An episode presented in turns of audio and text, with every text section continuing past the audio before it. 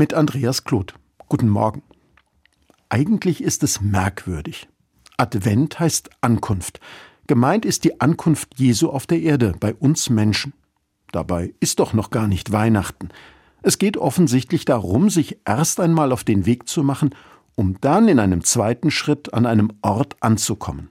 Da ist es kein Zufall, dass es ein zweites Wort gibt, das die gleiche Bedeutung wie Advent hat, nämlich Abenteuer. Das glauben Sie nicht? Lassen Sie einfach beim Advent das D weg, das spricht sich sowieso leichter, und machen Sie aus dem W ein B. Die beiden Laute sind eh verwandt. Und schon hat sich der Advent in ein Abenteuer verwandelt.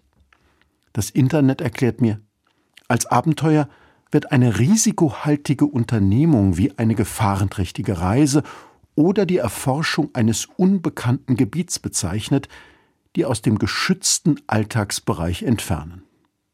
Aha, dann geht es also beim Advent darum, meinen Alltag hinter mir zu lassen und mich auf eine Reise zu begeben, bei der ich gar nicht weiß, wohin sie führt.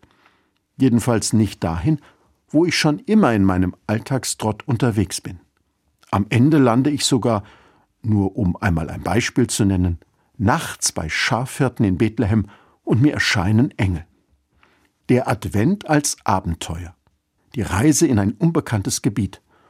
Und für wen ist die Begegnung mit Gott und mit den Geschichten über ihn nicht immer wieder Neuland? Der Advent möchte sozusagen den Indiana Jones in uns wecken, den mutigen Forscher, der sich vom Unbekannten faszinieren lässt und unglaublich neugierig ist, wo er dann ankommen wird. Und wo bleibt das Risiko?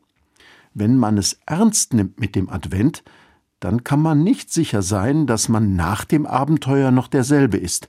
Man riskiert beim Adventsabenteuer sich selbst. Nur eines ist im Advent bei allen möglichen Veränderungen klar. Gott ist es, der uns auf den Weg schickt. Und er ist es, der auf die Abenteurer wartet. Andreas Kloth aus Mainz von der Evangelischen Kirche.